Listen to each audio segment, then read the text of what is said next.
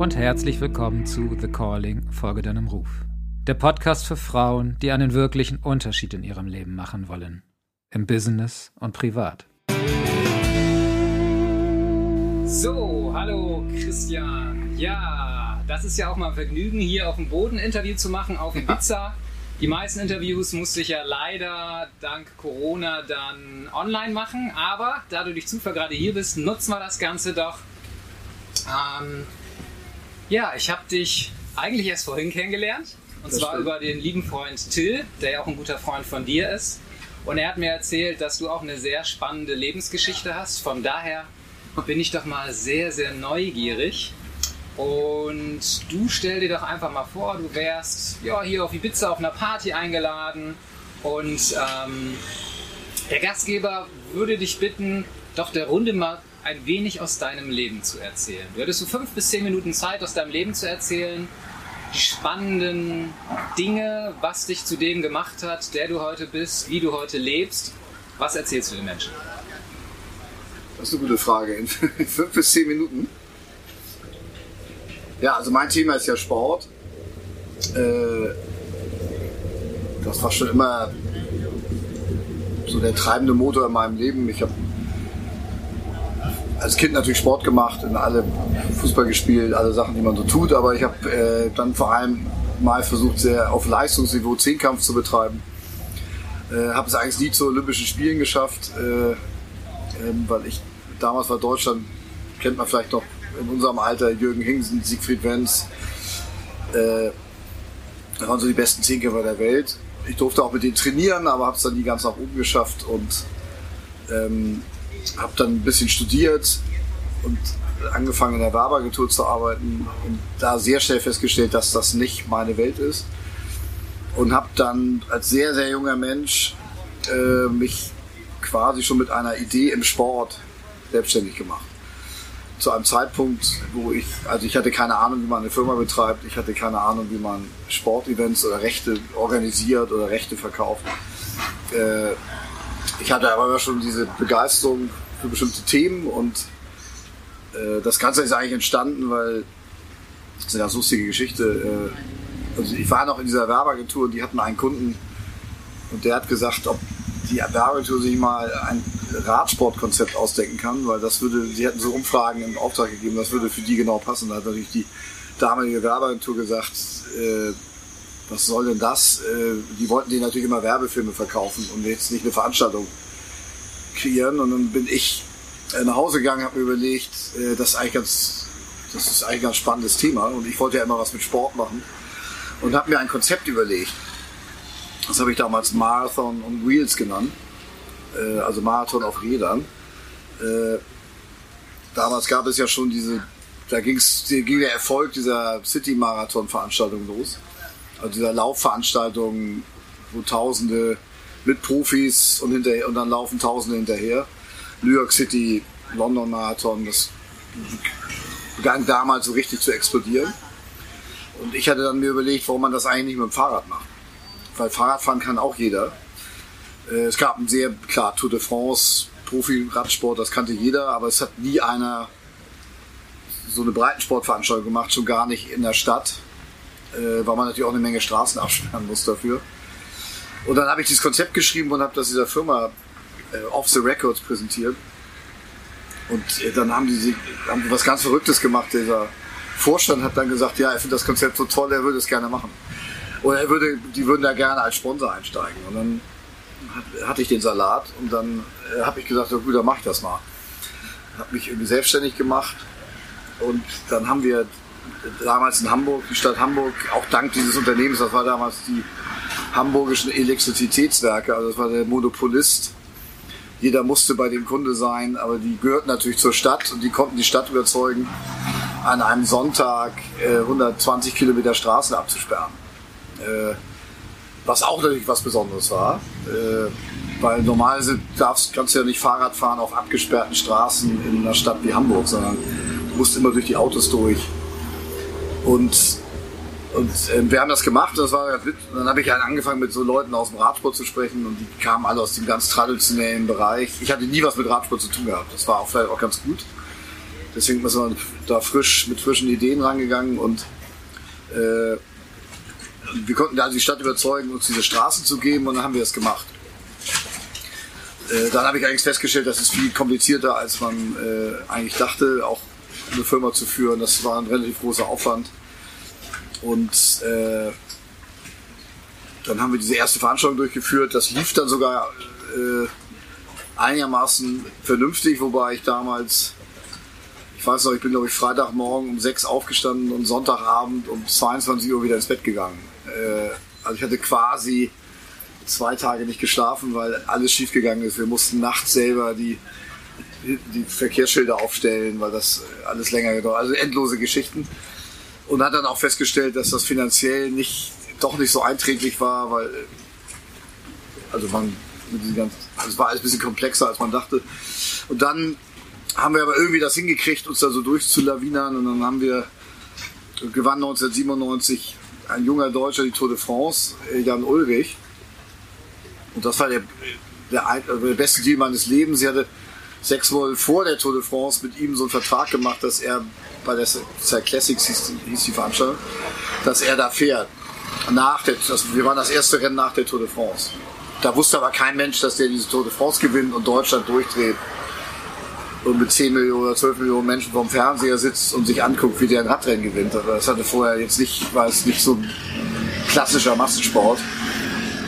Und dann gewann er die Tour de France und wir waren das erste Rennen, wo er in Deutschland äh, quasi wieder ein Rennen gefahren ist. Und plötzlich drehte Deutschland durch. Würdest du damit sagen, äh, sorry, wenn ich dich unterbreche, ja. dass du im Prinzip schon so das richtige Händchen dafür hattest oder war das wirklich Zufall? Das war, glaube ich, totaler Zufall. Also ich habe das Konzept nicht entworfen, weil ich schon geahnt habe, das wird irgendwie wahnsinnig populär in Deutschland, alle wollen Radfahren. Äh, sondern es war tatsächlich anders. Ich wollte nur sagen, das ist so ein bisschen meine Lebensgeschichte. An Themen zu glauben, wenn man, für die man eine persönliche Begeisterung hat, mit der entsprechenden Euphorie ranzugehen. Äh, und dann kommt meistens, wie soll man Glück gehört dem Tüchtigen. Also wenn man daran glaubt und das auch voll durchzieht, dann hat das eine sehr hohe Chance, dass es auch funktioniert. Äh, und dann braucht man natürlich auch das Glück, aber meistens kommt es dann irgendwie auch. Also es, das war dann so ein Game Changer. Und dann begann dann so mein Leben im Sportmanagement. Nicht aktiv sein wie vorher, sondern plötzlich das wirklich in der Firma zu machen, die dann tatsächlich auch funktioniert hat, mit der man auch Geld verdienen konnte. Das ist ja dann doch am Ende auch wichtig, wobei ich nie Sachen mache von vornherein, weil es mir ums Geld verdienen geht, sondern weil äh, ich total überzeugt bin von den Produkten, von den Themen. Wir haben dann ganz viel im Radsport gemacht ich, und dann habe ich angefangen, Triathlon-Events zu kreieren, auch Laufveranstaltungen und äh, also ganz viel in sogenannten Mass Participation nennen wir das, äh, also wo Profis Sport dabei sind, aber Tausende von jeder Männern das Gleiche machen dürfen auf der gleichen Bühne. Quasi. Das ist ja das, was das so besonders macht. Ja, und dann ging meine Lebensgeschichte so weiter und seitdem ist es leider erschreckenderweise 25 Jahre her. Äh, und seitdem ja, kriege ich Sportevents und das hat mich um die ganze Welt gebracht. Ähm, und da sprechen wir vielleicht gleich auch noch ein bisschen mehr drüber. Und ich habe mir ganz viele Sachen ausgedacht. Äh, und das ist ein bisschen. Oh, äh, das ist ein bisschen wie. Ein bisschen wie Architektur. Also, das ist das Tolle an diesem Job oder was ich mache. Du hast nicht nur die Idee, das ist wie ein Haus bauen. Du kreierst diesen Event und dann sind da plötzlich 20.000 Menschen an einem Sonntag und 200.000 Zuschauer und die haben alle Spaß an der Sache und du hast was kreiert, äh, was diesen Leuten Motivation gibt, was den äh, ja, du siehst die Freude in den Menschen, wenn die dann ins Ziel kommen und die haben irgendwas Besonderes geschafft. Äh, das ist, das treibt mich so an, dass man immer wieder Sachen macht, wo man nachher auch das Produkt wirklich fühlen und sehen kann. Also das ist was anderes, als wenn du, keine Ahnung, Anwalt bist. Gut, hast du nachher einen Vertrag fertig, aber das ist so ein bisschen banaler. Also hier hast du wirklich, man verändert auch teilweise das äh, Leben von Menschen, die darüber für sich selber neue Ziele, Motivationen gefunden haben, die angefangen haben, Rad zu fahren und heute irgendwie 30.000 Kilometer im Jahr fahren und auf der ganzen Welt unterwegs sind mit dem äh, mit diesem Thema. Du es ja. auf den Punkt bringst, was würdest du sagen, ist das, was dich wirklich in der Tiefe antreibt? Ja, das ist das. Etwas zu kreieren, was nachher Menschen begeistert, äh, wo Menschen sich daran erfreuen können. Äh, also etwas zu kreieren, ein bisschen, wie ich meinte, wie Architekten Häuser bauen, baue ich halt Sportevents, die dann hoffentlich auch einigermaßen gut funktionieren und Leute sich das im Fernsehen angucken, Leute dran teilnehmen, Leute als Zuschauer dabei sind. Äh, und, und du dann auch die Rückmeldung bekommst, dass das den Leuten Spaß macht und, und toll ist. Äh, und ich glaube, das ist das, was mich antreibt. Äh, jetzt müsste ich ausholen, weil ich also ich, ich habe so viele Sachen entwickelt, dann habe ich aber Sachen wieder verkauft. Dann habe ich das mal an einen großen Konzern verkauft, einen französischen Medienkonzern.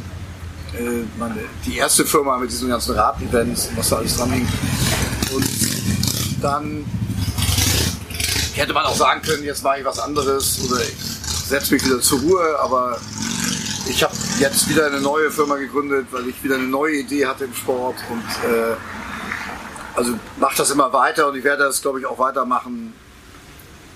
Also wahrscheinlich, bis es dann irgendwann zu Ende ist. Also ich habe keine, ich habe keinen Plan, irgendwie in Rente zu gehen oder so, weil mir das auch Spaß macht und ich glaube, dass dass das auch wichtig ist, dass man im Leben äh, immer irgendwie Ziele hat und Aufgaben hat. Also nur in der Sonne liegen ist toll, aber das finde ich nach zwei Tagen schon langweilig.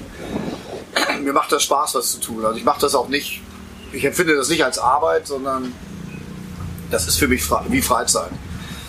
Ich sage immer Leuten, in der Freizeit verabrede ich mich ja auch mit, mit Menschen oder Freunden und will irgendwas machen und nicht nur einfach sitzen. Klar, man will auch mal ein Buch lesen, aber äh, und so empfinde ich, auch wenn ich meine Projekte mache oder was andere als Arbeit bezeichnen würden, ist für mich im Grunde genommen Beschäftigung oder Das heißt, Aktivität. kannst du dich nicht mehr unterscheiden, was privat und was Arbeit ist?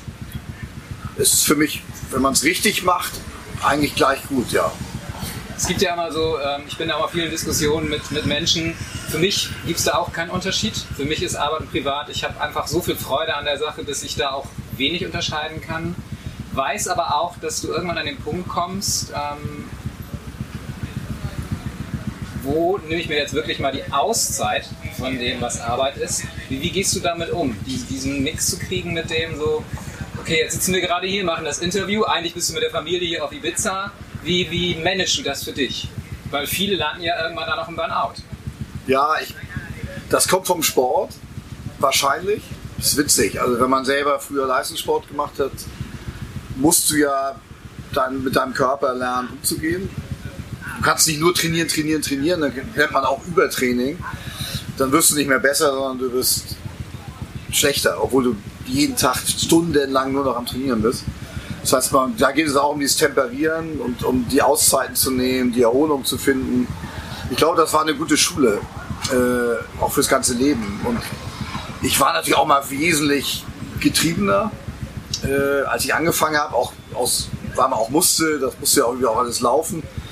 Heute ist es so, dass ich, und ich glaube, das ist das Geheimnis dann, dass ich, ähm, also ich lasse mich nicht mehr treiben von außen. Also ich setze meinen eigenen Rhythmus. Ich nehme ja auch die Auszeiten also früher war es ja so, wenn ein wichtiger Sponsor gesagt hat, ich will bis dann dann eine Präsentation haben, dann hat man sich da über alles stehen und fallen gelassen und hat äh, bis nachts da gesessen. Das mache ich heute nicht mehr. Also wenn das nicht zeitlich passt, dann sage ich denen, das geht erst, geht erst eine Woche später.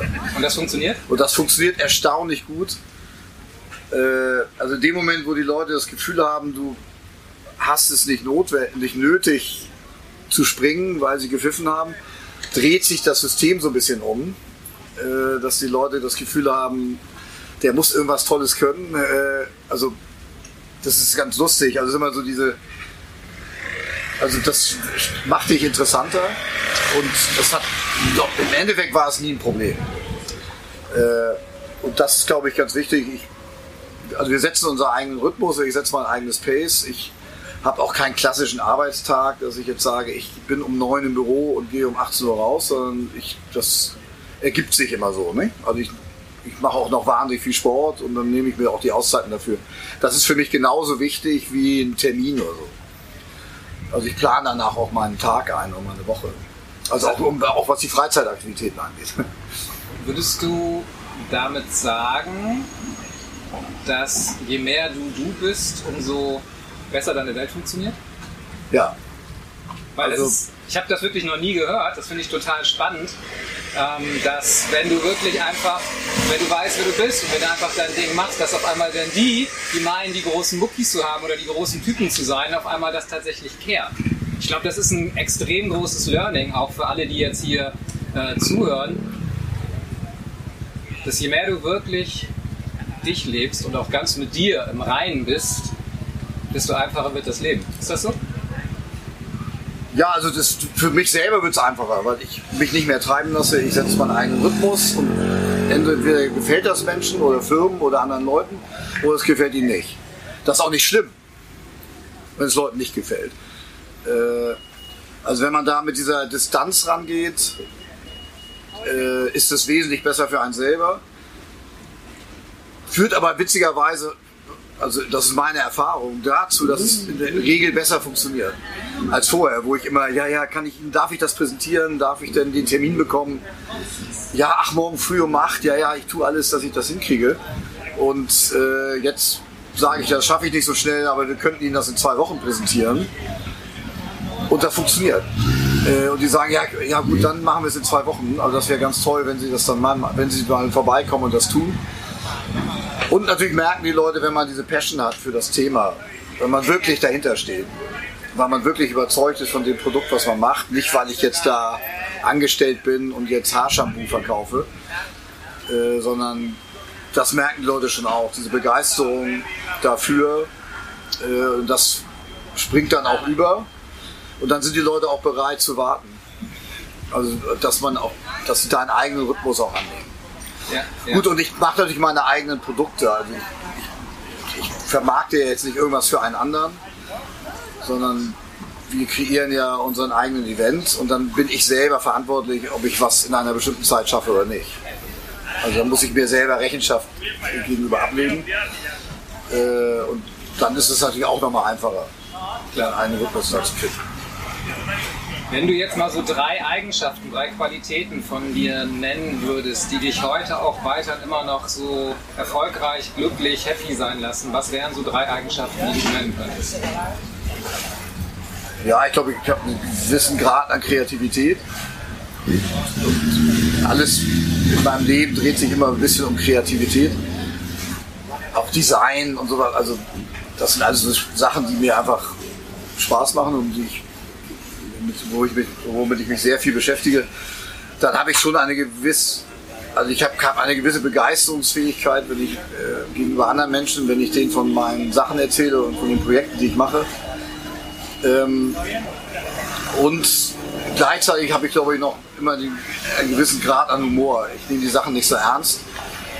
Äh, das hilft, glaube ich, auch, dass man nicht so gefährdet ist mit Burnout, dass man irgendwo ausbrennt, äh, weil ich die Sachen immer mit einem gewissen Humor nehme und auch immer sage, es gibt, also alles, was wir so an Problemen definieren als Probleme, sind in Wahrheit nicht wirklich Probleme. Also Probleme sind, wenn man Hunger hat, wenn man nicht genug zu essen auf dem Teller hat. Also alles, was wir an Zivilisationsproblemen haben, sind in Wahrheit natürlich nicht wirklich existenzielle Probleme. Wir schaffen die für uns.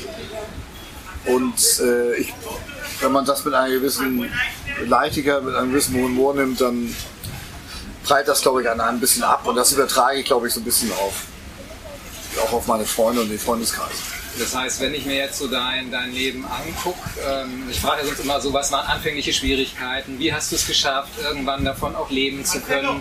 Dann scheint das bei dir gar nicht die Frage zu sein, oder? Weil wenn ich das richtig verstanden habe, dann hast du einfach irgendwas gemacht, wo du Bock drauf hattest und da sind andere auf dich zugekommen und damit warst du relativ schnell auch finanziell frei? Nee, das, das habe ich am Anfang, also ich hatte diese erste Veranstaltung gemacht und war dann pleite. Und zwar richtig pleite.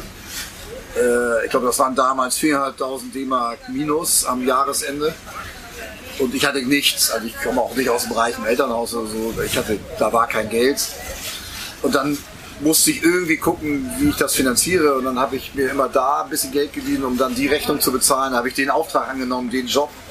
Dann hat mir diese, muss ich sagen, dieser Sponsor, der hat mir da sehr geholfen. Die haben dann früher bezahlt und die haben auch dann freiwillig gesagt, wir erhöhen Sponsoring, den Sponsoringbeitrag.